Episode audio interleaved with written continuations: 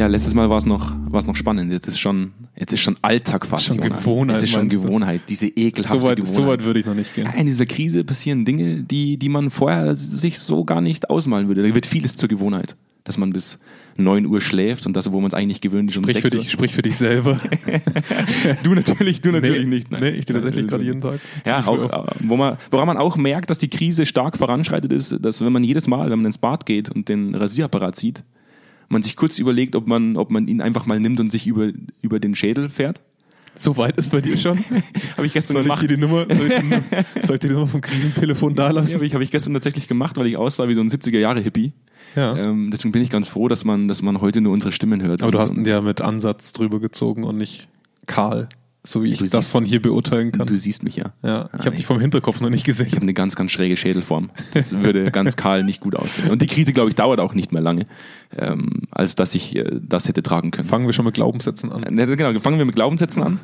ähm, aber ich finde den Einstieg gar nicht so schlecht zum Thema Krise, zum Thema, zum Thema Corona. Du findest deinen eigenen Einstieg nicht schlecht. wow. Das ist schon. Fast schon ein bisschen trumpisch. Das Irgendwie. ist schon.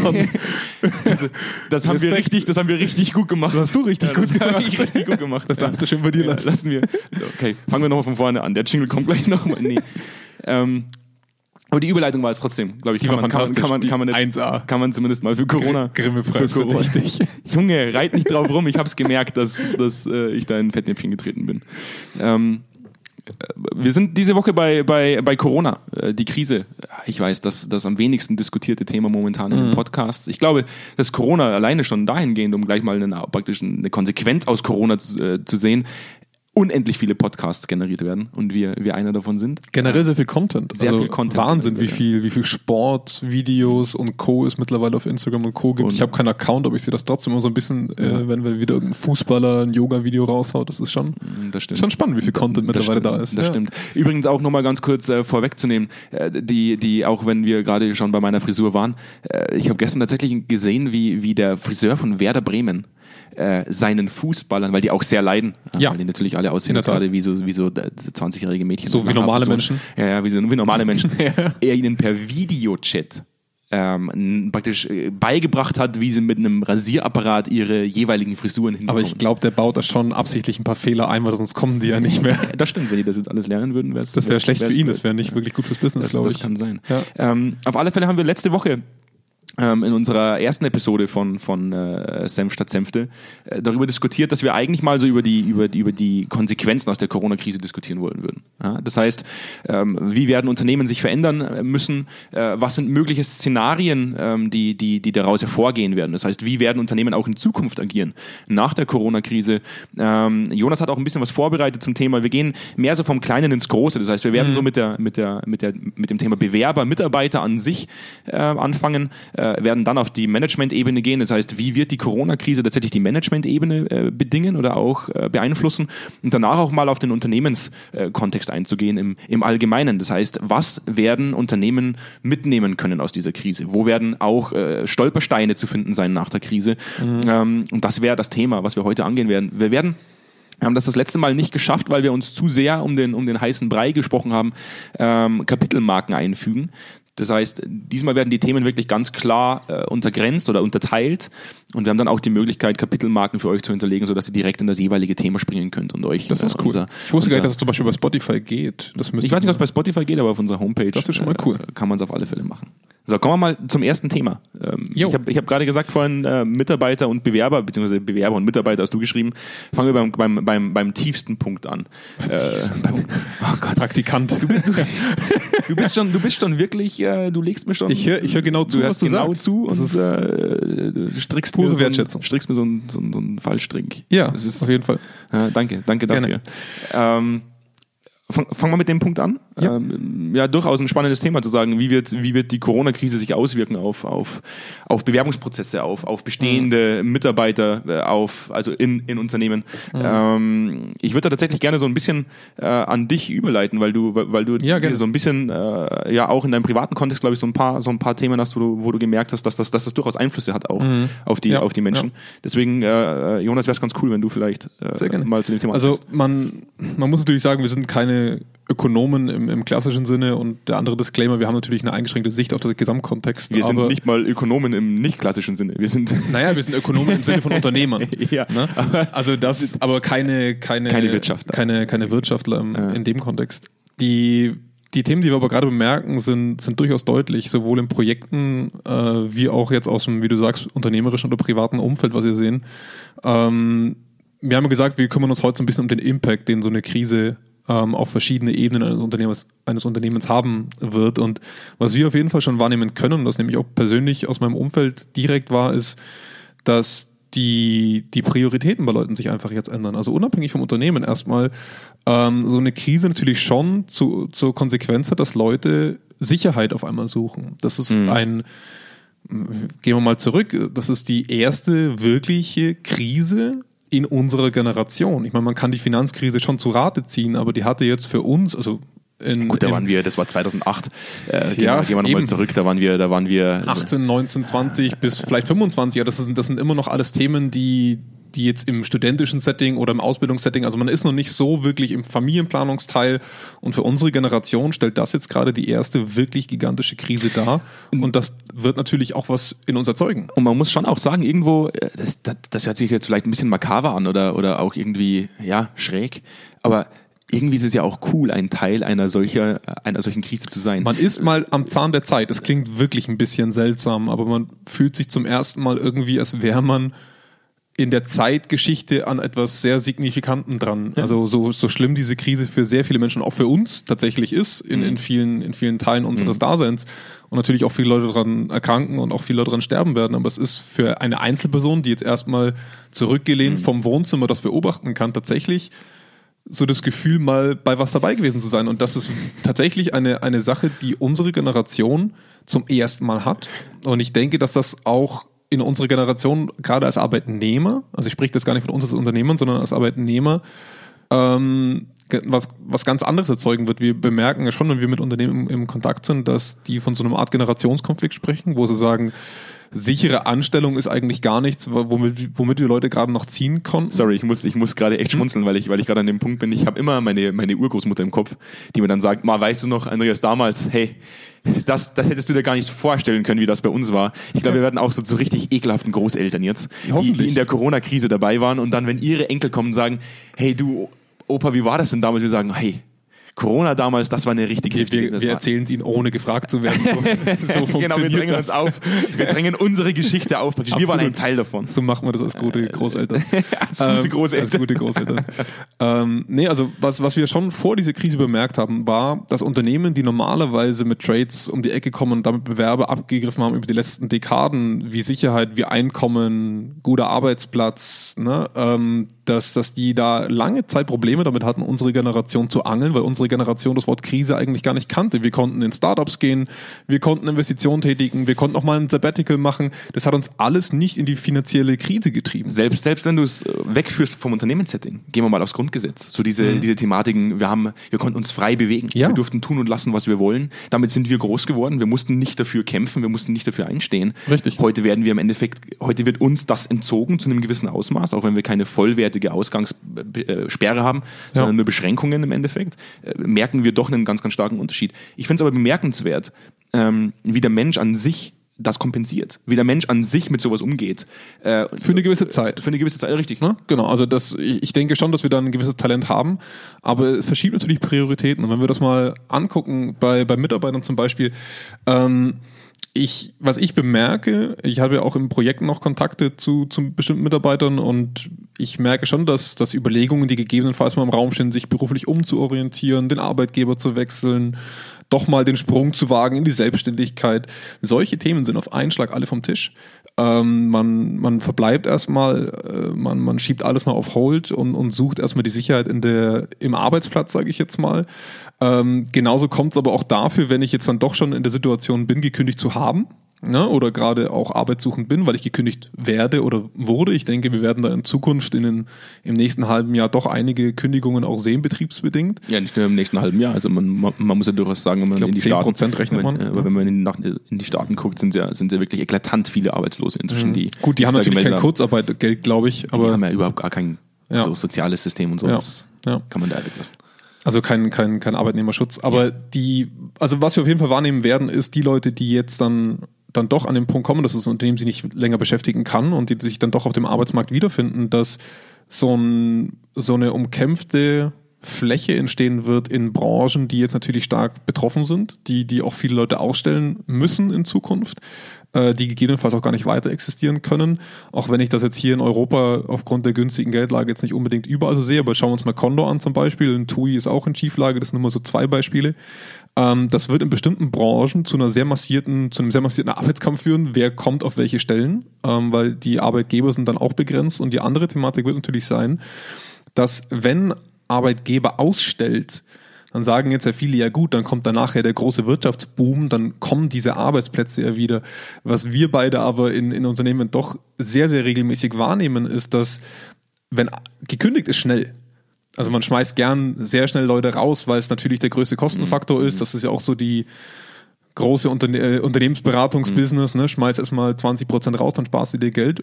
Und das aber, wenn das Geschäft gut läuft, die Neueinstellungsrate definitiv unter dieser Erwartung bleibt oder unter dem Vergleich bleibt, wie die Ausstellungsrate war.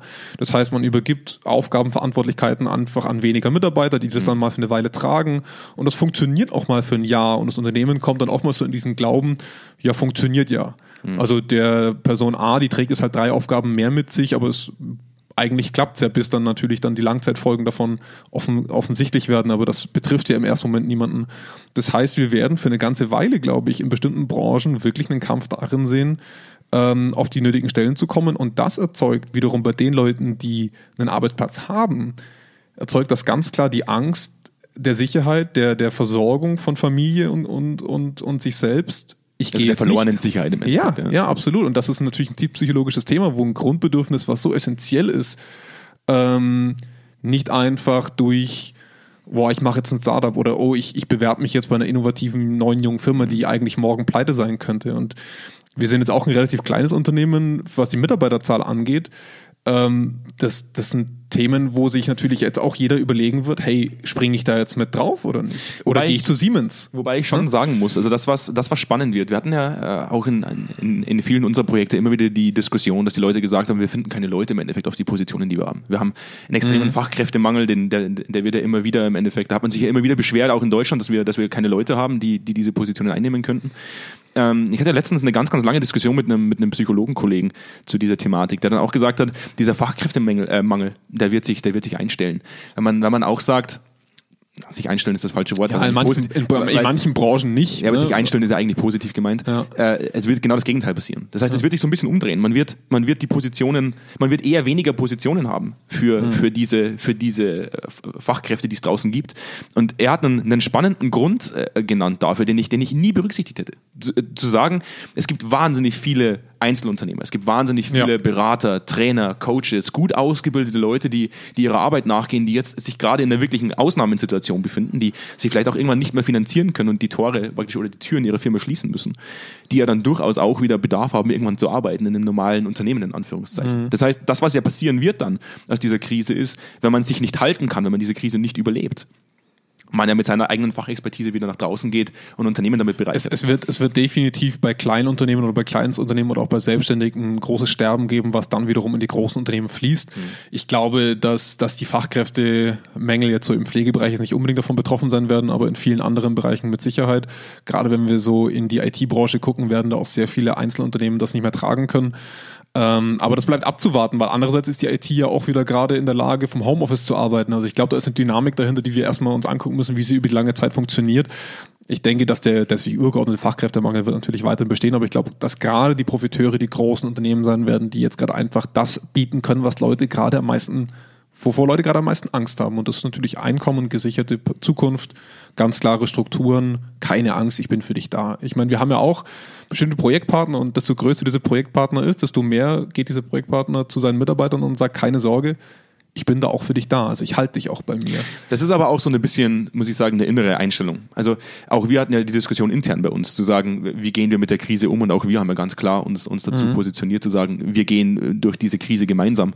Ähm, das, das ist in unserer Aufgabe, das ist unsere Aufgabe, das auch gemeinsam zu bewerkstelligen. Mhm. Ähm, ich glaube, das ist immer eine, so eine gewisse innere Haltung auch zu der ganzen Thematik, weil auch große Unternehmen wie Adidas, äh, die, die, die ja stark in Strauchen kommen gerade im ja. Moment. Ich habe gestern gelesen, die haben jetzt irgendwie einen Kredit von drei Milliarden Euro kassiert. Zumindest beantragt, glaube ich. Oder nee, nee, auch, auch ja. bekommen tatsächlicherweise. Okay. Ähm, wo ich sage, selbst so große Unternehmen kommen ja an Straucheln und sind nicht die Bank, die diese, die, also, die, die, die, diese schlussendlich immer mhm. darstellen nach außen. Also auf dieses Kreditthema gehe ich nachher noch ein bisschen ein, weil ich habe da auch ein bisschen was so recherchiert. Mhm. Ähm, aber ja, also natürlich die Größe ist nicht immer ausschlaggebend dafür, aber muss, ich muss auch sagen, vor zwei Jahren hätten wir das unseren Mitarbeitern nicht anbieten können. Das stimmt. Ne? Und das, ja, ist eine Haltungsfrage, ist aber auch eine Könnensfrage. Und ich glaube halt einfach, dass ich persönlich, ne, wenn, wenn wir jetzt beide hier am Tisch sitzen wenn ich jetzt gerade nicht hier wäre in diesem kleinen Unternehmen mhm. und ich jetzt die Wahl hätte zwischen zwei Arbeitgebern, ich würde mir jetzt auch erstmal den Arbeitsplatz suchen, der mir auf jeden Fall für die nächsten zwei, drei Jahre das Essen sichert. Ja. So blöd das klingt.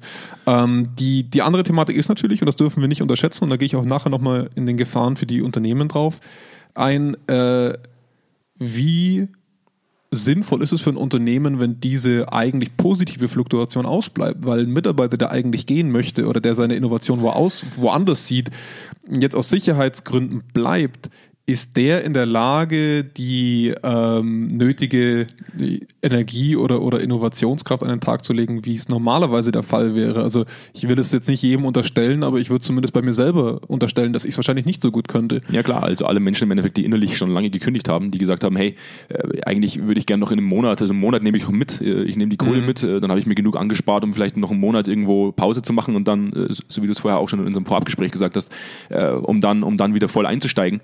Die die sind natürlich so mit, mit, ihren, mit ihren eigenen Existenzängsten gerade konfrontiert, dass sie natürlich lieber im Unternehmen bleiben und sagen, hey, ich genieße die Sicherheit. Aber Richtig, Thema ja. Qualität, äh, muss man ganz klar sagen, leidet wahrscheinlich schon darunter. Ja, ja. Ähm, natürlich die, die andere Thematik ist, man wird sich auch ein bisschen angucken, was sind krisensichere Unternehmen und wird auch hingucken müssen, welche Unternehmen schwanken gerade und welche nicht. Das ist nicht für jeden gleich offenkundig, aber ich denke, man hat jetzt auch die Chance, ein bisschen hinzugucken. Ähm, und naja, also wenn man sich das so ansieht, dass die Differenzen mit einem Arbeitgeber eigentlich überschattet werden.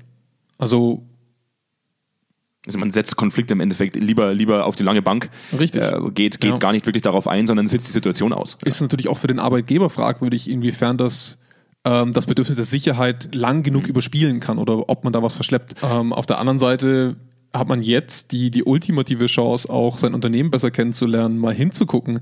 Und ich denke, diese Verpflichtung hat auch jeder Arbeitgeber zu einem gewissen Maß. Also wie verhält sich das Unternehmen in der Krise? Äh, funktioniert die Führung in, in so einer Situation? Wie läuft die Kommunikation ab? Äh, ist der Mitarbeiter dann wirklich so im Zentrum, wie man sich es gerne wie die da ist in der wieder. letzten Folge besprochenen Plakate Der hängt? Mitarbeiter im Zentrum. Richtig. Also das sind jetzt einfach Dinge, wo Mitarbeiter hingucken können, wenn sie es möchten oder das wahrnehmen und einfach auch mal sehen, okay, wo stehe ich im schlimmsten Fall eigentlich auch in diesem Unternehmen und wie reagiert mein Unternehmen auf solche Krisenfälle? Und das ist wirklich eine wertvolle Information, die man vielleicht auch dafür braucht, zu sagen, bei diesem Unternehmen möchte ich bleiben.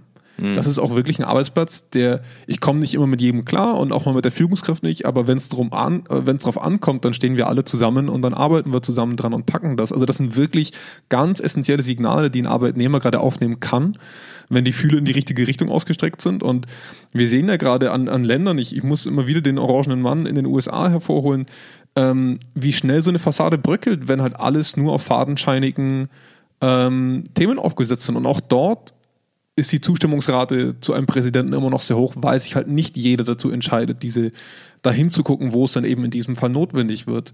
Und das wird natürlich auch bei, bei Arbeitnehmern der Fall sein. Ähm, Jonas, sollen wir ein äh, Fazit zu dem, zu dem ersten Punkt machen? Ähm, Thema Mitarbeiter in der ja. Corona-Krise. Ich würde es eigentlich ganz spannend finden, wenn wir ein so ein zusammenfassendes Fazit mhm. ähm, äh, dazu noch mitgeben. Ja, also von meiner Seite aus ganz kurz, ähm, ich denke, dass, dass jetzt für eine gewisse Zeit Krisensicherheit oder zumindest Sicherheit im Vordergrund stehen wird für viele Arbeitnehmer, dass eine vielleicht vorgesehene Kündigung oder die Überlegung auf einem Arbeitsplatzwechsel erstmal erstmal aussteht ähm, und auch erstmal verschoben wird. Das wird sich zeigen, Menschen sind sehr krisenresistent, das wird sich vielleicht in zwei, drei Jahren auch wieder in, in Wohlgefallen auflösen, aber ich denke, für dieses und nächstes Jahr werden wir eine geringere Fluktuation in dem Bereich wahrnehmen. Geil. Weißt du, wie sich das gerade angehört hat, Jonas? Als hätte, Ja. ich, als hätte ich den Aktionär gelesen, der eine, der eine Börsenübersicht gibt, Entschuldigung. wo, worin man, Was- worin was man so- anlegen soll in den nächsten Monaten und War so, Jahren. war so trocken. Was? Geil. Jonas, der Aktionär. Kommen wir, kommen wir zu, dem, äh, zu dem für mich spannendsten Thema heute im Endeffekt, zu dem spannendsten Unterthema. Mhm. Führung, Management. Was wird Welche Aktien sollst du kaufen? ne, für mich im Endeffekt das Thema, was ja auch wir in unseren Projekten am meisten äh, berücksichtigen, das was, da wo wir den meisten Fokus drauf haben, weil wir durchaus sehen, dass Führung und Management einer der, der stärksten Painpoints dahingehend ist, um, um, um Veränderungen nachhaltig äh, gestalten zu können. Führung eines der zentralsten Themen und Führung vor allem auch in dieser Krise, Management an sich eines der zentralsten Themen auch in dieser Krisensituation aktuell. Ob das jetzt auf politischer Ebene passiert, ob das im, im Unternehmenssetting passiert, aber du hast vorher Ängste angesprochen auf, auf Mitarbeiterebene. Die Angst, äh, Existenzängste, die Angst, den Job zu verlieren, äh, vielleicht nächsten Monat äh, kein, kein, kein Essen mehr auf dem Tisch zu haben. Und kompensieren kann man diese Ängste ja oft durch, durch, durch Kompetenzen in der Führung. Das heißt, äh, einen sicheren Hafen anzubieten und sagen, wir, wir kriegen das hin. Ähm, und da merkt man ja durchaus, deswegen, äh, dass es, dass es da durchaus auch global äh, praktisch äh, Unterschiede gibt im, im Auftreten mancher Politiker. Ähm, Auch das kann man ja immer so ein bisschen mit reinnehmen, weil auch das nichts anderes im Endeffekt sind als Führungskräfte auf einem, auf einem, auf, auf politischer Ebene. Ähm, aber natürlich auch im Unternehmen sind Führungskräfte durchaus dazu in der Lage, Ängste zu kompensieren, Ängste der Mitarbeiter zu kompensieren, Strukturen zu schaffen, die auch irgendwo genau diese Ängste wegnehmen oder zumindest mindern können. Ich weiß nicht, wie, äh, wie du das siehst, Jonas. Also die, was, was, was ich super spannend finde, gerade ich hatte gestern äh, einen längeren Artikel gelesen, es tut mir leid, dass ich jetzt die, die Referenz nicht gleich ziehen kann. Ähm, dass, kommt, dass jetzt wieder, kommt, so kommt, kommt jetzt wieder der kleine orange Mann oder eigentlich der große ja, orange Mann. Also, also mehrere Männer muss man da fast schon ins Zentrum rücken. Dass es auf jeden Fall auffällig ist, dass Frauen, gerade zumindest was in der Politik auffällig ist, in dieser Krise das ruhigere Fahrwasser finden, die, die ra größere Rationalität finden in dem, in dem Setting und dass natürlich gerade die starken Männer in manchen Settings gerade begehrt sind und manchmal aber auch komplett in die falsche Richtung fahren. Also wir haben äh, bei den Männern so ein bisschen so eine Zweiteilung. Wir haben zum einen, sage ich jetzt mal, eher beliebter werdende äh, Personen in der männlichen Politik, wo ich jetzt ne, äh, in Bayern, Söder, in, in Österreich, Kurz, die, die beide profitieren, weil sie die Krise sehr ernst nehmen. Und das natürlich auch, ich glaube schon, dass beide sich so ein bisschen, ne, da darf von diesem Moment dieser Bühne, na, da haben sie auch wahrscheinlich so ein bisschen heimlich davon geträumt, einmal so dieser starke Mann zu sein. Auf der anderen Seite aber auch, ähm, wenn wir in, in Richtung Wei- Weißrussland gerade gucken oder in die USA, ähm, Männer sehen, die es nicht gebacken kriegen, eine, eine, eine Krise sauber zu managen und, und sauber in ruhigeres Fahrwasser zu leiten, weil sie sich selber gerne in diese Machtposition stellen, das das Zentrum ist, stellen. Das ist genau das, was, was mich immer auch so ein bisschen, ein bisschen nervt. Und da gebe ich dir, da gebe ich dir recht. Ähm, Männer neigen oftmals, und das ist jetzt auch vielleicht ein sehr stark psychologisches Thema, da geht es ja dann auch schon um, um, um, Geschlechterrollen. Aber ich, muss, ich muss durchaus sagen, äh, Männer neigen oftmals dazu, aufgrund von persönlichen Befindlichkeiten zu agieren. Äh, da geht es dann oftmals, glaube ich, gar nicht wirklich um die Krise, sondern vielmehr darum, so wie du es mir vorhin auch erzählt hast, und den Witz möchte ich dir eigentlich gar nicht nehmen, aber das ist schon wieder so lächerlich, dass man, dass man eigentlich gar nicht, gar, gar nicht drüber sprechen möchte, was, was, was, was Trump da in den USA wieder gemacht hat. Aber ich gebe dir, geb dir vollkommen recht, dass, dass Frauen oftmals äh, nicht aufgrund der eigenen persönlichen Befindlichkeiten agieren und äh, für mich in, in, dem, in, in dem gesamtgesellschaftlichen Kontext eher immer mehr die Balance darstellen äh, im Vergleich zum Mann, der durchaus mehr vielleicht es- zerstörerische äh, oder zerstörerisches Potenzial mitbringt. Es, es wird auf jeden Fall spannend. Also ich habe noch keinen dieser Einblicke jetzt im Unternehmensspektrum bekommen, aber es würde mich auf jeden Fall interessieren, inwiefern das äh, sich auch dort widerspiegelt. Das kann ich jetzt schlecht abschätzen vom, vom jetzigen Standpunkt aus. Aber was wir, wir, sind, wir sind ja eingestiegen mit dem Thema Führung und warum wir jetzt auf Politiker, äh, auf Politiker übergehen, ist klar, weil du gesagt hast, ne, Politiker sind im Prinzip Ja, das auf hohem Level immer, also Führungskräfte. man kann das durchaus immer, glaube ich, auf so einen größeren Kontext auch, auch ja, beziehen. Ja, ähm, die, ich denke, es gibt jetzt gerade so drei Welten. Ähm, wir sehen auf dem einen, auf der einen Seite die, die rationalen Entscheidungsträger, die das ruhige Fahrwasser bevorzugen und die besonderen Entscheidungen bevorzugen. Wir sehen auch, ne, das ist ja nicht alles heile Welt. Wir sehen auch jetzt, dass in Deutschland die Bewegungsraten wieder hochgehen, dass diese rationale, besondere Art auch zu Widerstand führt, weil Leute sich aufbäumen gegen, gegen diese Art und Weise. Wir sehen auf der anderen Seite aber halt, und das sehen wir halt auch in Unternehmen, das sind so die Sprücheklopfer, die Hinhalteparolen, ähm, die, die jetzt natürlich sich wieder selber ins Zentrum stellen. Und das ist halt schon, und das ist nachweislich der Fall, ähm, ein Führungskräfte-Trade. Also es- ich weiß nicht, ob das jedem bewusst ist oder jedem bekannt ist, aber es gibt ja schon viele Studien zu diesem Thema, dass ein bestimmter Typus in die Führungskräfterolle gehoben wird. Und das ist ja doch eher der etwas extrovertierte, selbstbewusste, gut auftretende. Der muss jetzt, also die, die Auswahl von Führungskräften in der Vergangenheit ist nicht unbedingt darauf, hat nicht unbedingt darauf gefußt, was die Person kann, sondern wie sie auftritt. Und vor allem der, der am lautesten schreit. Richtig. Also das ist, das ist interessant. Man muss auch ganz klar sagen, das bezieht sich nicht unbedingt auf heute noch, noch durchgehen. Also ich glaube, auch heute gibt es durchaus Führungskräfte, die nicht nur Führungskräfte sind, weil sie laut schreien oder den Mund am weitesten aufmachen. Aber in früheren Zeiten war das definitiv so. Ja, und es ist halt einfach eine Tendenz. Also das ist jetzt nichts, was wir jetzt an jeder Führungskraft aufhängen würden, aber es ist eine nachweisliche Tendenz, dass das eher im Personalauswahlverfahren intern wie extern ähm, Trades sind, die einfach gekauft werden, sage ich jetzt mal, Vor von allem im Unternehmen. Kliniksektor noch immer ganz extrem. Ja. Ja, äh, aber auch im, im normalen unternehmerischen Setting. Und die, was, was wir dort natürlich sehen werden, oder was wir jetzt auch gerade schon natürlich am besten in der Politik sehen, dass wenn da wenig Substanz drunter ist, dass da sehr schnell alles anfängt zu bröckeln und dass solche Inhalteparolen natürlich nicht über ein halbes Jahr, über ein Jahr helfen, wenn die wirtschaftliche Situation schlecht ausschaut. Und ähm, das wird spannend, inwiefern sich da Unternehmen auch umorientieren, ähm, eine Balance zu finden aus den Leuten, die das ruhige Fahrwasser schaffen und andere Leute, die wiederum den Anheizer spielen können. Ähm, und natürlich auf, auf, auf der letzten, also wir hatten diese zwei Welten und, und die letzte Seite, die ich so ein bisschen sehe und vielleicht übersehe ich da auch die eine oder andere. Aber die letzte Seite, die ich da ein bisschen sehe, ist dieses, ich habe es vorhin schon angesprochen, diese starke Mannspielereien. Das darf natürlich auch gerne eine starke Frauspielerei sein, ähm, die die daraus entstehen, dass Leute natürlich auch die Macht nutzen. Also das schlimmste Beispiel ist jetzt ein Viktor Orban in, in Ungarn, der de facto eigentlich einen totalitären Staat oder zumindest einen diktatorisch ähnlichen Staat aufgebaut hat und eigentlich die komplette Verfassung und, und das komplette Parlament ausgehebelt hat, die solche Krisen natürlich auch dafür nutzen, eine Fokussierung der Macht in ihnen Die Angst nutzen vor allem. ja. Die Ja, Angst der Leute nutzen auch. Ja. Genau, und, und auch so eine gewisse Fokussierung ähm, der Entscheidungsbefugnisse und Co. bei sich dazu nutzen, das bei sich zu behalten. Und das werden wir sehen in Zukunft, wie, inwiefern das für Ungarn gilt. Wir hoffen mal für das Beste, aber gehen wir mal aufs Unternehmen. Wir haben Das jetzt ist, gerade das ist ja das Schlimme, Jonas. Das ist, genau das ist das Schlimme, dass man sagen muss, wir, wir führen gerade im Endeffekt eine Politdiskussion äh, Mhm. und, und wir sind definitiv keine, keine, keine Politiker, wir sind auch keine, keine, keine Politwissenschaftler. Aber interessant ist, dass man es definitiv, genau diese drei Welten, von denen du gesprochen hast, auch, auch aufs Unternehmen runterbrechen Ja, kann. man, wir sehen es ja auch überall. Also ähm, wenn, wenn wir uns jetzt mal angucken, wie muss ein Unternehmen reagieren in der Krise und natürlich sind dort schnelle Entscheidungen notwendig, da ist ein Krisenstab notwendig, ähm, da sind bestimmte Hierarchien ausgeschaltet, die vorher notwendig waren. Das sind auch, wir sehen es in der Klinik, da sind bestimmte Regularien ausgeschaltet zur Dokumentation. Das wird in Zukunft nicht mehr so sein, das wird wieder aktiviert werden, weil es wichtig war, sie mal einzuführen. Aber es gibt natürlich diese dritte Welt, bei der Leute gerne diese Machtposition, diese Befugnis, die sie auf einmal haben, beibehalten und Unternehmen, die jetzt dort nicht sauber darauf vorbereitet sind, diese Welt wieder rück zu, abzuwickeln, an den Punkt kommen werden, dass sich dort Machtbefugnisse vereinigt haben in einer Person oder einer Stelle oder einem Ort, die das nicht so gerne wieder abgeben und ge gegebenenfalls damit argumentieren können, läuft doch. Und da wird dann tatsächlich die Frage sein, wie gut es Unternehmen schaffen, dort wieder in normales Fahrwasser zu kommen, ähm, weil das wirklich schwierig ist. Und ich hoffe da natürlich auch mal, ähm, dass das Unternehmen, wenn sie so etwas aufbauen, natürlich auch darauf vorbereitet sind, wie sie es danach auch abwickeln können. Aber wir sehen es ja auch gerade die Diskussion, äh, dass das nicht immer der Fall sein kann. Ja. Also auch wenn du vorhin gesagt hast, jetzt äh, mit, mit, mit dem, dem großen orangen Mann in den Staaten, der immer noch äh, große, große oder gro äh, viele, viele Verehrer hat. Man muss aber durchaus auch sagen, dass, dass er sich wirklich mit wenig Ruhm bekleckert hat in dieser, in dieser Situation. Es durchaus auch Leute in der, äh, wenn man sich alleine diese, diese Gouverneurssituation anschaut, die jetzt gerade sagen, hey, wir haben keinen König, wir haben einen Präsidenten, der soll mal den Ball flach halten.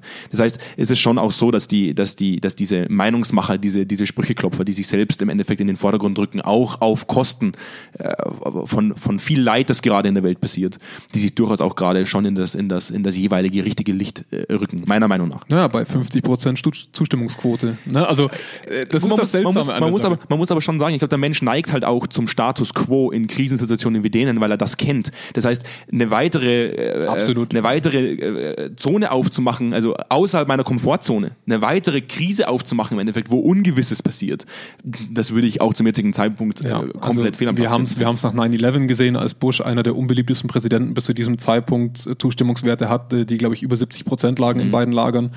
Ähm, gut, gehen wir mal weg von der Politik, äh, auch wenn ich gerne noch eine kleine Anekdote daraus mitnehmen möchte. Ähm, es ist tatsächlich augenscheinlich, und das war dieser kleine äh, Gag, den du vorhin schon angeteasert hast, dass wenn zum Beispiel ähm, in Ländern wie in den USA jetzt drei Tage lang 1200 Dollar Welfare-Checks ausbleiben, weil ein Präsident noch seinen eigenen Namen draufdrucken lassen möchte, dann zeigt uns das natürlich schon ganz klar, dass solche Krisensituationen auch für eine eigene Agenda genutzt werden können. Und ich denke, da sind Unternehmen in der Verantwortung, solche Agenten auch zu identifizieren und auch denen vorzubeugen. Und zwar ganz aktiv, weil das wird nicht nur auf politischer Ebene passieren. Mhm. Ja. Ähm, ich möchte da jetzt nicht jede Führungskraft mit diesem Schlusswort an den Pranger stellen. Ich sage nur, dass die Führungskräfte, die aus dieser ersten der Welten kommen, nämlich ähm, quasi gut durch, dieses, durch diese Krise schippern wollen und ihre Mitarbeiter gut mitnehmen wollen, ähm, geschützt werden müssen. Du musst, also ich sehe das anders als du, Jonas. Das hat nichts mit, mit an den Pranger stellen zu tun. Das hat mehr was damit zu tun, dass man sagt, äh, wir wollen Führungskräfte auch in so einer Situation daran erinnern, wie wichtig es ist, äh, Verantwortung zu übernehmen für gewisse Situationen, um Ängste ja. abzubauen, um weiterhin qualitativ hochwertig arbeiten zu können, um weiterhin produktiv zu sein, ähm, äh, Innovationen an den Tag legen zu können. Das ist das, was Deutschland über, über, über Jahrzehnte hinweg ausgemacht hat. Mhm. Und äh, ich sehe Management und, und, und also das, das komplette Management und auch Führungskräfte ganz stark in der Verantwortung, ähm, das, das in die Hand zu nehmen und Menschen die Struktur zu geben, die jetzt auch im Homeoffice sitzen zum Beispiel, äh, da auch in Zukunft hochwertig arbeiten zu können. Absolut. Ich ja. meine, wir werden sehen, wie viele Leute das am Ende vom Tag dann genauso umsetzen können. Und es ist ja auch nicht jeder perfekt. Also ich meine, wenn, wenn man wirklich was gut macht und dann darf man, dann ist es auch nur natürlich zu sagen, das war ich. Ne? Also das, das war schon auch meine eigene Leistung. Darauf darf man auch mal stolz sein. Ähm, ich sage nur, wie gesagt, das, die Verantwortung, die du angesprochen hast, ist so essentiell, dass wir auch mit Fazit sowohl von Führungskräften wie auch von Unternehmen die Führungskräfte hervorzuheben, die einfach dort die gute Arbeit geleistet haben. Und das, wenn man genau hinguckt, ist das sehr, sehr auffällig wer die eigentliche Arbeit am Ende vom Tag dann geleistet hat. Interessant, wenn man, wenn man da jetzt ein Fazit schließt und sagt, okay, wir gehen jetzt auf das Fazit Management-Ebene, Führungskräfte ein. Was ist der richtige Weg? Also, dass man sagt, also im Endeffekt kann man, kann man das so zusammenfassen, dass, dass, man, dass man ganz klar feststellt, ähm, im Endeffekt braucht es wahrscheinlich eine Mischung aus allen drei Welten, so ein bisschen zumindest, ähm, auch hinhalten kann manchmal fördernd sein, dahingehend Ängste mhm. abzubauen. Die Wahrheit ist vielleicht nicht immer das, was man gleich als erstes aussprechen sollte, aber so die, eine gesunde Mischung aus allen dreien, das sind Psychologie leider oft so, dass man sagt, es gibt keinen, äh, keinen perfekten einzelnen Weg, sondern es also ist immer eine Mischung aus vielem. Ja. Ähm, aber grundsätzlich muss ich sagen, dass, glaube ich, genau in diesem Setting es einfach notwendig ist, ähm, vor allem nicht aufgrund von persönlichen Befindlichkeiten zu agieren, sondern zielgerichtet mhm. zu agieren. Was ist ja. das, was wir jetzt tun müssen? Welche Entscheidungen müssen wir jetzt treffen, um, um tatsächlich produktiv sein zu können und um Ängste abzubauen? Ja, also ich meine, wir sehen natürlich auch, dass diese starke Mannspielereien zu einem gewissen Beliebtheitswert führen und das liegt nicht daran, dass die jetzt unbedingt schlecht arbeiten müssen, sondern dass Menschen jetzt auf der vorhin angesprochenen Sicherheitsbedürfnisse einfach auch so diese, diesen Leuchtturm manchmal brauchen, wohin sie sich orientieren können. Das Einzige, was ich da sage, ist natürlich, okay, ähm, was setzen diese Leute als Priorität an am Ende vom Tag. Und daran wird man sich messen lassen müssen. Aber ich möchte es auch ganz gern eigentlich auf einer positiven Note enden wollen, weil das natürlich auch jetzt sehr, sehr kritische Worte waren teilweise. Ähm, ich, ich denke, dass sich jetzt einfach die Chance gibt für Führungskräfte, ähm, zu zeigen, wer sie sind und was sie können. Und, und das ist eine unglaublich gute Herausforderung, ähm, auch mal Sachen ausprobieren zu können. Wir sind ja selber auch in einer Situation, wo wir viele Einzelgespräche mit Führungskräften aus, aus Unternehmen haben, ähm, die sich jetzt sehr viel mehr und andere Gedanken machen können zu dem Thema, wie möchte ich eigentlich in Zukunft mein Team anführen und wo merke ich jetzt gerade zum Beispiel, dass ich da echt viele Stärken habe zu diesem Thema und wo habe ich gerade Themen, wo ich merke, oh, das wird jetzt aber sehr deutlich und mhm. wie könnte ich das in Zukunft auch anpacken, dass es im Arbeitsleben nicht also, dass sich das im Prinzip verbessert. Und das sehe ich als, als große, große Chance, die man nutzen kann. Gut, die Bewertung der Führungskompetenzen, die wird immer erst in der, wird immer erst die Geschichte bringen. Das heißt, äh, ob ich wirklich gut geführt habe aus so einer Krisensituation, wird sich immer erst zeigen nach der Krise. Ähm, ich bin aber durchaus auch gespannt, ähm, mhm. wie es, mit Management weitergeht. Also dieses Management-Thema an sich äh, immer schon ein spannendes Thema gewesen, aber vor allem in so Krisenzeiten natürlich kann man das extrem kontrovers diskutieren und ich finde es ich immer wieder spannend, weil auch wir in unseren Projekten eigentlich immer wieder auf eine, auf eine politische Ebene kommen weil man so extrem viele Parallelen sieht. Deswegen entschuldigt Klar. man uns das auch hoffentlich, dass man sagt, wir haben, wir haben natürlich jetzt viel über Trump, äh, viel, über, viel über die politische Diskussion äh, oder über die, über die politische Ebene diskutiert, über das, über das politische Vorgehen. Aber Fakt ist, dass man das einfach unglaublich gut äh, ummünzen kann. Ja, ich meine, wir können jetzt natürlich auch nicht immer auf, auf Unternehmen eingehen, die wir betreuen. die sind die Eigentlich längste, können wir da gar nicht drauf die, eingehen. Die, die sind die längste Zeit dann bei uns geblieben. ähm, insofern äh, spiegelt man das natürlich dann auch gerne auf eine, auf eine Ebene, die jeder von uns auch in den Nachrichten gut verfolgen kann. Das stimmt. Ähm, das nächste Thema wäre eigentlich das größte von allen. Ähm, eigentlich auch das, was, wo, worauf wir uns heute eigentlich stürzen wollten. Ähm, Zumindest haben wir es angeteasert ja. Ähm, in der letzten Folge. Was das passiert stimmt. mit den Unternehmen? Ähm, was sehen wir jetzt gerade? Was, wohin werden sich Unternehmen in unseren, in unseren Augen bewegen? Was sind die Konsequenzen aus der Krise, die wir zumindest wahrnehmen würden oder erwarten würden. Ähm, ich habe heute, ich hab heute einen, einen, Artikel gelesen, da muss, ich, da muss ich ganz kurz drauf eingehen, weil ich, das fand ich unglaublich witzig. Wir, wir, wir sprechen seit, seit, seit ich glaube, zehn Jahren jetzt von New Work. Mhm. Ja, und äh, was man nicht alles tun kann. Und im, und im Palavern sind wir ja unglaublich gut und damit meine ich jetzt gar nicht unbedingt uns beide. Ja, doch, das stimmt ja auch. Aber vielmehr so ganz, das ganze Land, Deutschland, neigt dazu, sich gerne mal um den, um den, um den, um den, ja, um den heißen Brei äh, oder um die goldene Ananas zu palavern. Im Endeffekt ist um New Work extrem viel palavert worden. Ich bringe zum Beispiel mhm. die komplette Plattform Xing nur mit New Work in Verbindung. Ähm, äh, ob da wirklich so viele Taten daraus entstanden sind, würde ich jetzt, würde ich jetzt erstmal äh, in, äh, in Frage stellen interessant ist, dass, dass solche Krisen dann zu Artikeln führen wie, äh, dass ein ganzes Land oder der Autobauer Volkswagen jetzt zum Beispiel in China gerade Digitalkurse gibt, wie man über Social Media Plattformen Autos verkauft, wo ich mir dachte so, mhm. das ist, das ist New Work? Also ganz ehrlich, mhm. unsere Generation ist schon mit Facebook groß geworden. Wir wissen schon, seitdem wir klein sind, was Social Media ist. Und für uns ist jetzt aus so einer Krisenzeit heraus eine Maßnahme, dass man sagt, man bringt Leuten bei, wie man Autos über Social Media Plattformen verkauft. Also da hätte ich mir tatsächlich gewünscht, dass wir weiter sind als das. Naja, also ich meine, wir, wir nehmen das ja selber wahr. Wir, man, man kann ja mal einen kurzen Schwenk draus machen. Wir, wir bieten ja selber eine Software an. Wir arbeiten digital, äh, zumindest zu 50 Prozent unserer Arbeit in Unternehmen. Und wir bemerken ja schon, wie wenig die Digitalisierung in Deutschland faktisch ausgebreitet ist hin zu auf dem Papier. Also ja, man hat, man hat SAP-Systeme, man hat dies und das, aber, aber äh, es, es gibt schon einen Grund, warum uns eigentlich jedes bekannte Softwareunternehmen dazu rät, nicht in Deutschland uns, uns festzusetzen, weil in den USA, in Irland, was weiß ich wo, die, die digitale Infrastruktur so viel besser ist und dass dieses New Work auch aus einem berechtigten Grund kein deutsches Pendant bisher hat. Ne? Wobei, also, wobei man sagen muss, Jonas, als wir in San Francisco gelandet sind letztes Jahr, äh, ich vom Handynetz und von der Handynetzabdeckung extrem enttäuscht war. Ja, also gut, Infrastruktur, nur das, das, Infrastrukturloch der USA ist bekannt, aber, aber wenn wir uns mal angucken, wie, also das ist wirklich super. Also ich, ich muss auch ehrlich sagen, ich sehe bei den Unternehmen die aller, allergrößte Chance, gerade in Deutschland, äh, in Mitteleuropa, die einfach ähm, gerade die die Chance haben, ins kalte Wasser geworfen zu werden. Also sie müssen. Äh, wir, wir, haben, wir kriegen gerade mit, wie viel Digitalkonferenzen abgehalten werden. Auf einmal ist Zoom das neue Ding, auch wenn das ja natürlich wieder datenschutzrechtlich, aber die, die Thematik ist. Den Satz einfach mal abgebrochen, da gehen wir ja, jetzt gar nicht weiter das, drauf ein. Das, nee, das Thema, das Thema machen wir nicht auf, aber es ist so spannend zu sehen, wie diese Zwangsdigitalisierung gerade durch Deutschland fährt. Und ich muss echt sagen, endlich, weil ich glaube nicht, dass also wir sind ja doch ein sehr sicherheitsliebendes Land, wo, wo generell noch gern mit Bargeld gezahlt wird und gern noch gespart wird mhm. unterm Kopfkissen, sage ich mal. Mhm. Ähm, und, und diese Krise zwingt uns dazu, vor allem die Unternehmen umzudenken und auch mal Sachen ausprobieren zu müssen. Also sie haben gar keine Wahl, sie müssen es ausprobieren. Und die Hoffnung besteht zumindest, dass wir durch diesen Sprung, dass ein bisschen was hängen bleibt. Ja, dass man nicht immer nur darüber diskutiert und nicht immer nur sagt, wir, wir suchen nach Möglichkeiten und theoretische Möglichkeiten wären das und das, sondern dass man jetzt wirklich gezwungen ist, diese Möglichkeiten oder diese, diese Theorien auch in die Tat umzusetzen. Mhm. Deswegen, deswegen glaube ich durchaus, dass, dass, dass die Krise einen extremen Impact haben kann äh, auf, auf viele Unternehmen dahingehend auch an den Werten und an den Dingen, an den Prozessen, an den Strukturen, die man jetzt gerade aufbaut, dass man an denen auch festhalten wird nach der Krise. Ja, also ja und nein. Ich, ich denke halt leider, dass, wie ich habe es ja vorhin schon mal, schon mal angesprochen, die, die menschliche Entwicklung verläuft leider in solcher, also ich, jeder Physiker wird mich jetzt dafür umbringen, aber in so einer Art Sinuskurve, ähm, mal, mal wird stärker, mal wird schwächer oder mal konzentriert man sich mehr zum Beispiel auf die Digitalisierung und mal weniger. Ich glaube, dass wir das wenn wir das mal mit so einem Sieb und Sand vergleichen, es wird was hängen bleiben, es wird auch viel wieder rückabgewickelt werden, einfach weil die, das Aufbau einer digitalen Infrastruktur mit all den Gesetzen, die wir so haben, auch gar nicht so leicht ist, manchmal auch mit den ganzen Investitionen, die damit einhergehen. Aber wir wurden jetzt gerade alle gezwungen zu üben.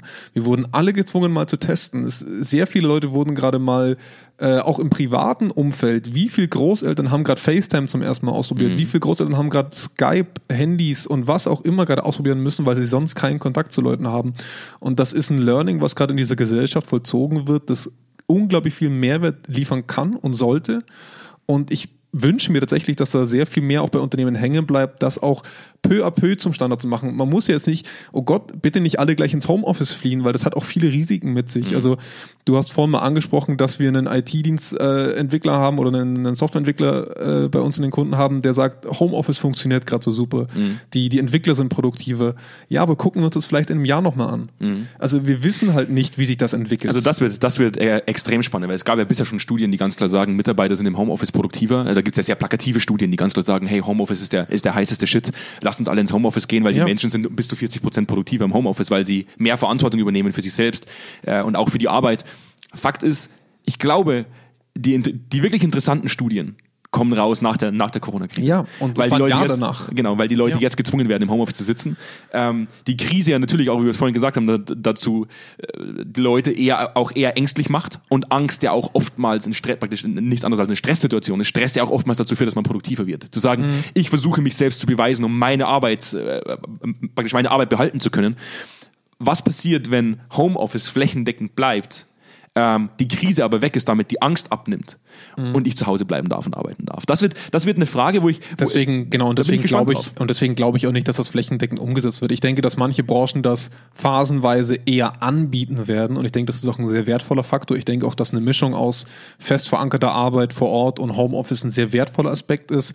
Äh, gerade mit Alleinerziehenden, gerade mit jungen Eltern äh, oder wenn auch mal zu Hause jemand zu pflegen ist. Es gibt mhm. so viele Gründe, auch mal von daheim arbeiten zu wollen und zu müssen für ein paar Monate.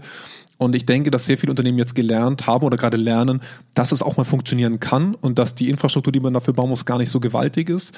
Aber wir werden auch Unternehmen haben, die überschießen. Wir werden auch Situationen haben, die überschießen, wo wir merken, die, Produktion, äh, die Produktivität und auch so ein bisschen die Lust und Freude an der Arbeit, auch die, ähm, die Identifikation mit dem Unternehmen, das sind alles Faktoren, die wir gerade gar nicht abschätzen können, wie sich das in Zukunft verhalten wird, wenn ich dann mal ein Jahr im Homeoffice war. Also keine Ahnung, ob ich mich mit meinem Unternehmen zu diesem Zeitpunkt dann noch, ob ich dann noch ob Firma X auf, dem, auf, dem, auf der Stirn tätowiert habe. Genau, keine ob Ahnung. Der, ob also, der Sticker am Laptop ausreicht, dass ich sage, ja. ich bin das. Ja. Richtig. Die, die, Frage, also es gibt ja im Endeffekt mehrere Szenarien, die entstehen können. Also grundsätzlich ja. glaube ich, wird, wird's auch, werden auch in, in vielen Unternehmen beide Szenarien, also es werden beide Szenarien zutreffen. Ich glaube, dass es durchaus Unternehmen geben wird, die die fast autokratisch werden nach dieser Situation, eben auch aufgrund von Ängsten, zu sagen, wir kontrollieren das noch viel mehr als, als vorher, weil wir festgestellt haben, in Homeoffice-Situationen ist uns das komplett entglitten. Das heißt, eher so eine Art Rebound-Effekt, wo die Leute sagen, hey, wir, wir haben da echt einen Daumen drauf und, und wir geben vor, ja, was passiert. Jetzt muss Umsatz rein. Jetzt, genau, wir, ja. wir, wir sterben sonst, ja? wir, wir ja. müssen die Türen schließen. Das heißt, eher fast schon wieder diktatorisch geführt werden, zu sagen, wir machen das jetzt genau so und ihr alle haltet mal die Klappe. Ähm, auf der anderen Seite gibt es eben auch diese Krisenprofiteure, die jetzt ganz klar merken, hey, wir, wir, wir sind unglaublich produktiv in dem, ja. wie, wir, wie wir uns jetzt aufgestellt also haben. Also ich, ich, ich finde auch, da muss man, Krisenprofiteur ist natürlich so ein bisschen negativ konnotiert und ich glaube, da gibt es auch eine sehr negative Seite im, im Sinne von Profiteuren. Du hast vorhin mal äh, Adidas angesprochen und ich glaube, darüber kann man auch ganz offen reden. Ich, man kann auch über Boeing in den USA reden. Mhm. Das sind Firmen, die über die letzten Jahre ihre Aktien zurückgekauft haben und die nehmen jetzt Kredite auf, nicht weil es ihnen faktisch so schlecht yeah. ginge, sondern weil es halt gerade günstiges Geld ist. Und mhm. das ist eine andere Facette von Unternehmen, die man natürlich nicht vergessen darf. Und das finde ich auch gut, dass es gerade in der Öffentlichkeit so offen diskutiert wird, wenn zum Beispiel Kick seine Mieten nicht zahlt oder sowas. Ähm, das ist Image. Und man, ein Unternehmen muss sich jetzt die Frage stellen, nehme ich das billige Geld und nehme damit in Kauf, dass meine Marke innen wie außen, und da ist mhm. innen fast noch schmerzhafter, ähm, einen Schaden kassiert, weil ein Mitarbeiter am Ende vom Tag weiß, der schmeißt mich raus, mhm. nimmt aber einen Milliardenkredit auf, mhm. um X noch zu finanzieren. Ne? Und wenn das bei Adidas ein neuer Fußballer ist, der dann wieder für mehrere hundert Millionen über ein paar Jahre finanziert wird, mhm. das sind alles Fragen, die sich ein Mitarbeiter und auch ein Käufer in Zukunft genau überlegen können und ich glaube leider, dass das auch bald wieder vergessen wird, dass, dass sowas vollzogen wurde, aber zumindest sollten wir das sowohl als Konsumenten wie auch als Arbeitnehmer im, im Kopf haben, dass es jetzt Profiteure gibt, die natürlich aufs billige Geld schielen und die sich damit auch profi äh, profilieren, also im, im, für den eigenen Geldbeutel. Das ist der negative Profiteur, sage ich mal. Den wird es geben und den gibt es auch schon. Und ich finde es gut, dass wir da im gesellschaftlichen Diskurs und ich finde auch, da sollten wir viel mehr auch im unternehmerischen Diskurs ähm, dahin kommen, sowas auch offen an den Pranger stellen zu können. Mhm. Ja? Im Endeffekt genau das, was wir vorher, was wir vorher auch gesagt haben. Ähm, eigentlich genau das, was man, was, was in meinen Augen tatsächlich genau die Art von Führung ist, genau die Art von Unternehmensauftritt, die es, die es nicht braucht. Zu Ja. sagen, weil im Endeffekt geht es darum, im, im Kollektiv zu agieren und zu überlegen, wie können wir gemeinsam aus der Krise gestärkt herausgehen. Ja, und wenn mein Aktienkurs halt aufgrund der Rückkäufe jetzt in den letzten drei Jahren um 20 Prozent gestiegen ist, verkrafte ich dann 10 Prozent Einbruch, ja oder nein? Und es ist also, genau, und es ist genau dieser Individualismus im Endeffekt. Genau Ja. dieser Individualismus, der dazu führt, genau wie du es vorhin mit Trump angesprochen hast. Es ist genau der, der dann zur Instabilität führt. Ja. Das ist, das ist das, wo, wo, ich, wo ich dir vollkommen recht gebe. Ähm, das lässt sich sicherlich sehr kontrovers diskutieren. Ist Mhm. sicherlich vielleicht sogar eine eigene Folge wert. Ähm, Ja, wird, wird spannend, wie sich das in den nächsten Monaten und so aufdröseln wird. Also ich, ich hoffe mal, dass wir weiter Informationen aus, die, aus, diesem, aus diesem Segment bekommen, auch in die Öffentlichkeit. Ähm, aber es gibt auch andere Pri Krisenprofiteure und die sind jetzt mal nicht negativ konnotiert. Also ähm, ich habe gestern mal einen Artikel auch bei uns intern rumgeschickt, ähm, den habe ich zugeschickt bekommen, ähm, wo es auch darum geht, was macht eigentlich ein erfolgreiches Unternehmen aus? Also wie profitiere ich mit meinem Unternehmen von einer Krise? Und ähm, das ist super spannend. Also zum einen ist ein, ist ein wesentlicher Faktor, ähm, welchen Fokus setze ich auf einmal. Also du hattest es gestern mal in, einem- in einem gemeinsamen Gespräch mit uns ähm, in der Redaktion quasi angesprochen, so wie setze ich meine Prioritäten, hast du, glaube ich, gesagt. Und ja, jetzt ist halt vielleicht gerade weniger Verkaufen angesagt. Ähm, was kann man sonst machen? Was kann man intern aufräumen? Was für, was für Themen können wir intern verbessern? Was kann man vorbereiten? Was kann man nachbereiten? Wofür nehmen wir uns jetzt die Zeit und auch die Energie, um Dinge anzupacken, um dann bereit zu sein, sobald der Startschuss fällt? Und der wird fallen. Und das wird einen gewaltigen Wettbewerbsdruck verursachen. Und das wird hoffentlich zu der Konsequenz führen, dass die Unternehmen, die sauber vorbereitet sind, einen Vorsprung haben. Weil ich sehe auch die Gefahr, und da bin ich ähm, vielleicht so ein bisschen negativ eingestellt, aber seit der Finanzkrise haben wir einfach eine Welt, wo schlecht agierende Unternehmen trotzdem überleben. Also wir sehen eigentlich, jetzt haben wir Condor und, und TUI so ein bisschen, also vor allem Condor jetzt ja gerade gerade wieder groß in den Medien, ähm, die, die jetzt 350 Millionen Kredit zurückzahlen müssen, glaube ich. Ähm, wo ich, wo ich sage, ja, das ist schlimm und das ist auch für die Arbeitnehmer schlimm, aber in der normalen Welt sterben schlecht agierende Unternehmen. Und das haben wir leider, was heißt leider, aber das haben wir einfach in den letzten zehn Jahren nicht mehr gesehen, weil das Geld zu billig ist. Und ich hoffe einfach, dass diese interne Fokussierung jetzt dazu führt, dass Unternehmen einen Vorsprung haben, die sich gut vorbereiten. Gut, äh, auf kurz oder lang gibt es immer, gibt's immer einen einzigen Satz, der, der immer greift. Survival of the Fittest. Ich mag den Satz zwar selber nicht, aber im Endeffekt ist es definitiv so. Äh, es kristallisiert sich aus einer Krise immer heraus, wer gut ist in dem, was er macht und wer halt einfach nur von einer guten Wirtschaftslage profitiert hat. Ähm, Fakt ist, die Krise wird, wird einiges aufrütteln oder rüttelt schon einiges auf. Ich persönlich bin extrem gespannt. Äh, Das ist, das, ist ein, das ist psychologisch betrachtet so ein dermaßen spannendes Thema, was das, was das mit dem Menschen anrichtet, wie, wie der Mensch auch in solchen Krisen umgeht. Ähm, es ist eine extreme Herausforderung, auch in so einer, wenn man das als Gesamtfazit nimmt. Das, was es jetzt braucht, ist im Endeffekt, sind ganz, ganz, ganz, ganz äh, zentrale zwischenmenschliche Faktoren, die den Menschen ausmachen in der digitalen Welt.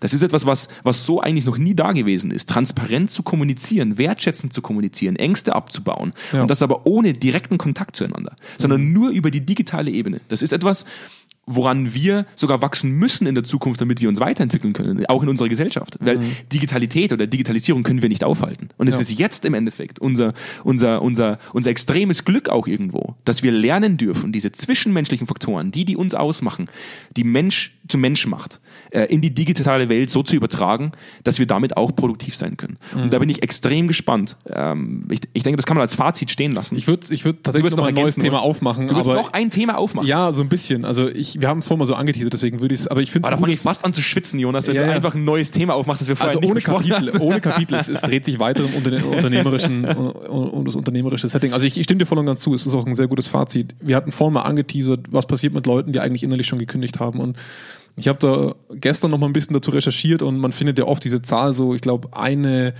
durchschnittliche Flukt, also ein, der durchschnittliche Kostenfaktor für eine Fluktuation sind 14.005 bis 900 Euro pro Stelle, sagt man. Und das wird dann immer ganz gern ausgehangen, um zu sagen, niedrige Fluktuation ist gute Fluktuation. Und jetzt müssen wir uns halt die Frage stellen als Unternehmer und auch als Unternehmen, wollen wir 15.000 Euro im schlimmsten Fall dafür investieren, dass ein Arbeitnehmer geht und sagt, ich investiere meine Energie lieber woanders und es kommt jemand Neues rein, der die Energie aufbringen möchte oder nicht. Und ich glaube, dass deswegen nicht nur Arbeitnehmer jetzt den Kostenfaktor tragen, für einen Arbeitgeber weiterzuarbeiten, damit halt das mhm. Gehalt abgedeckt ist, sondern auch für Arbeitgeber das Problem im Raum steht, dass diese Fluktuation, die eigentlich sehr dringend notwendig ist, mhm. ja, bis zu einem gewissen Grad sehr notwendig ist, um weiterhin innovativ zu sein, um weiterhin den nötigen Wandel voranzubringen, ob das nicht mehr kostet als die 15.000 Euro.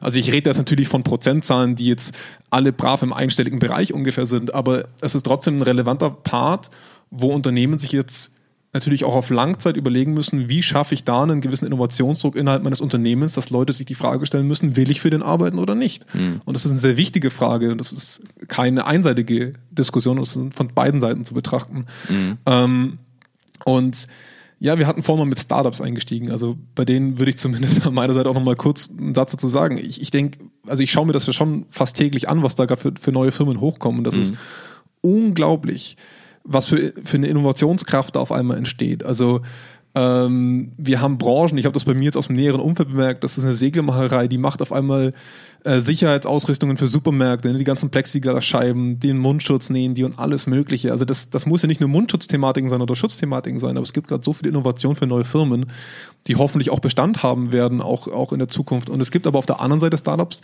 die jetzt, wie du vorhin richtig gesagt hast, es nicht über diese Zeit schaffen werden und dann wiederum Lücken auffüllen in, in anderen Unternehmen. Ne? Also das ist auch im Endeffekt schon fast ein ganz eigenes Thema, weil, weil das, was du jetzt gerade angesprochen hast, ja auch irgendwo das Thema Globalisierung mit auf, aufgreift. Das, was, was man ja schon auch bemerkt jetzt aktuell in, in, in Deutschland oder auch die globale Diskussion, dass das, was wir ja auch gerade irgendwo erzeugen mit diesem, äh, wir, wir produzieren wieder selbst äh, Schutzmasken, wir, wir gehen auch da wieder in die Sicherheit aus und, und, und produzieren das selbst und kaufen es nicht nur aus China ein, dass ja durchaus die Krise auch dazu führt, dass man eine Sollbruchstelle in der Globalisierung sucht.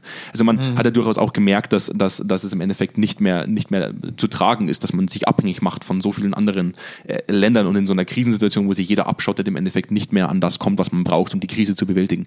Das heißt, ich sehe da durchaus auch die Möglichkeit, wieder so ein bisschen back to the roots, auch wieder so ein bisschen mehr, äh, das hätte ich jetzt total abgedroschen an, Mensch zu sein, in dem, wie wir sind und das trotz alledem auf einer digitalen Ebene.